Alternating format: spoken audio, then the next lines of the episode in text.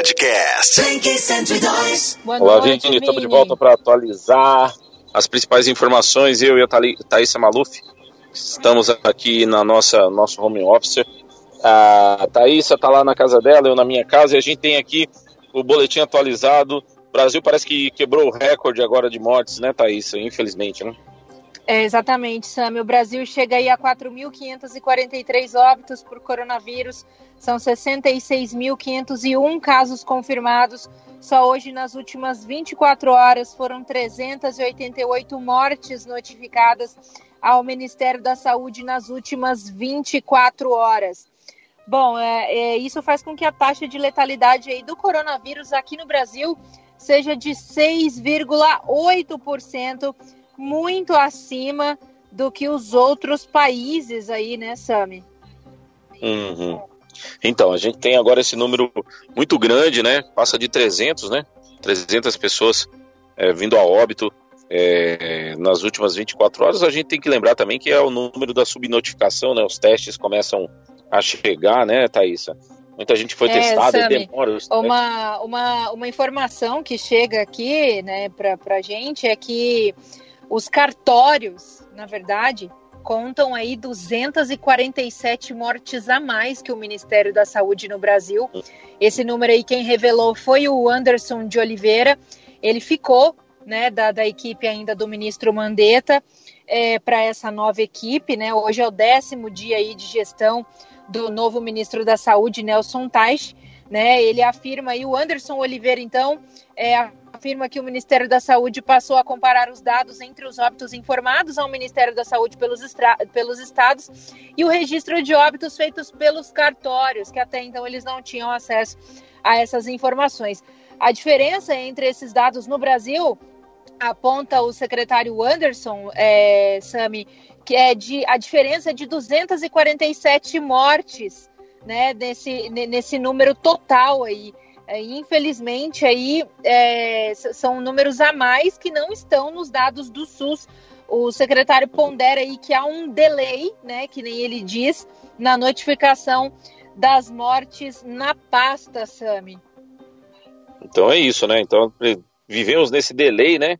É, desde sempre a gente está dizendo aqui nos boletins de atualização sobre essa subnotificação e de quanto isso é uma coisa muito perigosa quando não informado da forma real, né? Porque as pessoas têm uma falsa sensação de segurança. Então, assim, a gente já viu é, as imagens que circulam aí, emissoras de TV, circulam aí em qualquer lugar, muita gente aglomerada no país, né? Por todos os lugares do país. E a gente também vai vendo é, os sistemas de saúde colapsando, né? Colapsou em Manaus, Belém do Pará numa situação quase que insuportável, já São Paulo sob muito risco, Rio de Janeiro, Belo Horizonte, e muitos casos subnotificados nesses lugares. Então, quando, quando os corpos começam a aparecer, aí a situação fica realmente é, muito complicada é, para ser administrada. Então a gente passa é, esse número muito ruim agora, dizendo que o Brasil é, teve mais de 300 mortes. Então a gente já chega naquele patamar, Thaisa, de quando a gente começou a acompanhar essa crise, é você que está ouvindo a gente agora, a gente reportava que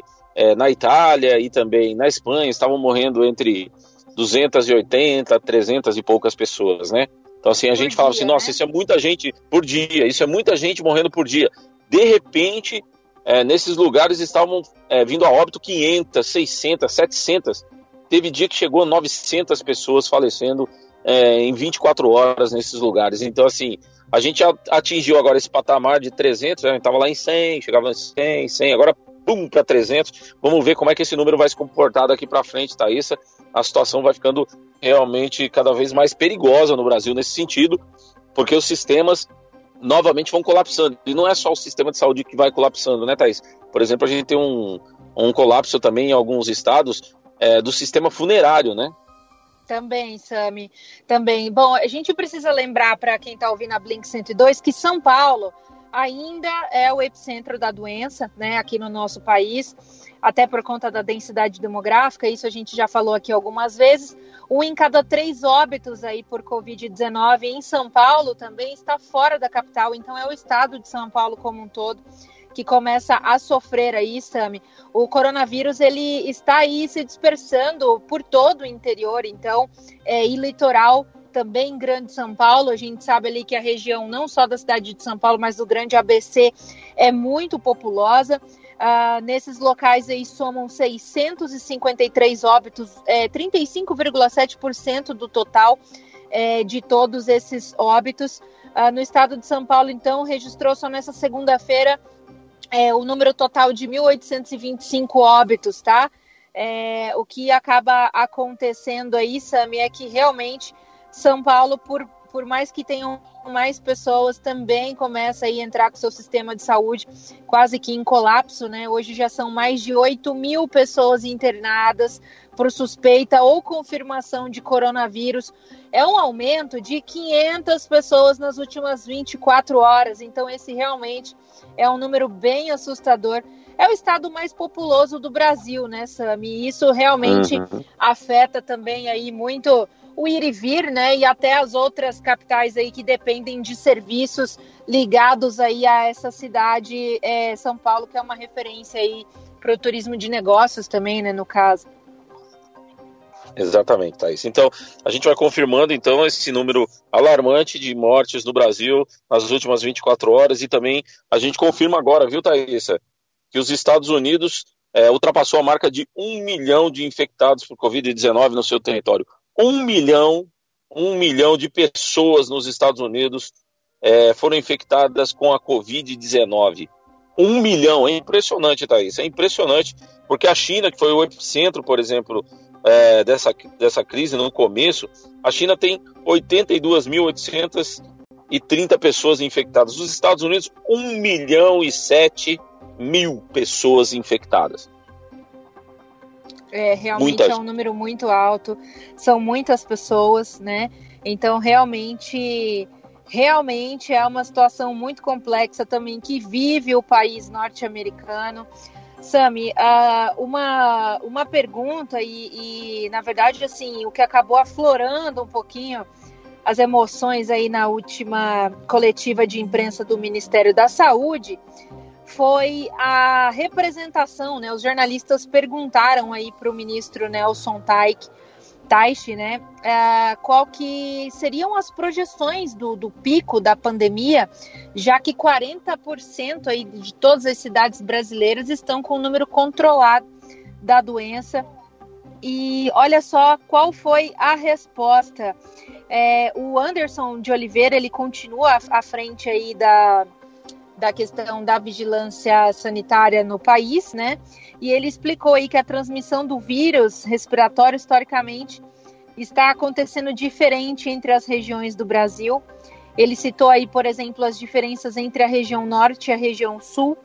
Tá? A primeira aí tem um padrão de transmissão nos meses de março e abril e a última de maio e junho eles também estão tentando entender o comportamento do vírus nesse momento aqui no nosso país, Sami, justamente por, pelo Brasil ter também essa característica continental, assim como tem os Estados Unidos e outros países que têm o território muito grande, né? Realmente é uma preocupação muito, é, muito grande essa questão de como o vírus vai reagir é, dentro das regiões do nosso país e quando essas, essas projeções de pico chegarão né? E, e, uma outra informação aqui também que a gente traz, Sami, que repercutiu bastante nas redes sociais hoje à tarde, foi a campanha da Prefeitura de Teresina, que é, fez uma campanha a favor aí do isolamento social, que acabou viralizando né, nessa tarde.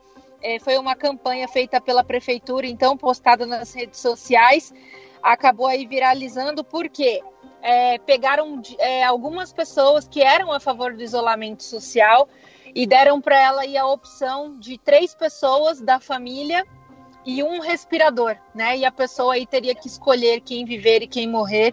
E realmente essa campanha, durante essa campanha, durante a gravação, a pessoa que foi chamada, a pessoa que era é, a favor aí da abertura novamente, né, do, do comércio, é, disse que não teria como escolher e que realmente é uma situação muito difícil. Começou aí a se colocar no lugar das outras pessoas que estão sofrendo nesse momento no hospital. Realmente uma campanha aí que acabou viralizando, Sami, pelo menos para mexer um pouquinho uhum. com a consciência das pessoas, né?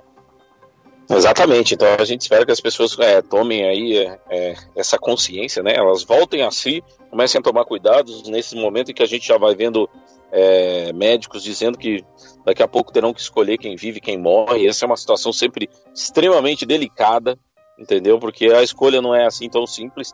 É, e a gente espera que isso não venha acontecer aqui na nossa cidade nem no nosso estado. Para, para isto, você deve continuar respeitando as restrições é, que são impostas aí pelas autoridades da prefeitura e do governo do estado, tá bom? Respeitando isso, tomando um cuidado aí com a distância regulamentar. Vamos lembrar do futebol, né? Tem que manter a distância regulamentar da barreira. Então, assim, pensa no futebol, mantenha lá uma isso, distância. Né? É, mantenha uma distância regulamentar entre a outra pessoa, usa máscara, sempre álcool gel, ou água com sabão também serve, tá bom? E se você puder é, ficar na sua casa, se puder, você fica aí na sua casa, tá bom? Para a gente conseguir é, vencer essa batalha o mais rápido possível, apesar de que nada vai ser rápido, né? Todos os especialistas do mundo, não é, não é daqui nem do Brasil, do mundo, dizem que a gente vai ter que conviver é, com esse vírus por alguns anos. Então é bom tomar cuidado. Thaísa, por agora, ó, obrigado. Hum. Para finalizar aqui só, deixa eu falar aqui para nossa audiência o que, que acabou acontecendo hoje na nossa economia, meu amigo. Na nossa economia. O? O dólar oh, hoje, tá o dólar comercial fechou aí a R$ 5,65 é a última fonte aqui da UTC.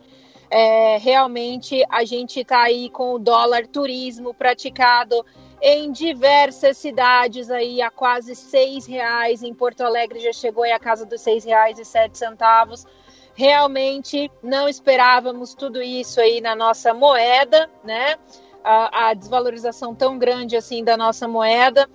O dólar comercial então acaba aí fechando a cinco reais e sessenta e cinco centavos depois de mais um dia de caos político também no nosso país. É um entra e sai de gente, Sami, que eu vou te falar, viu?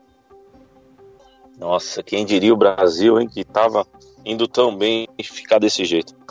Muito bem. Então vamos lá. Não vamos poder ir para Disney mais, hein, Thaísa? Agora vamos Não, vamos nem para Disney. Não. Vamos não, mas aí era para tirar.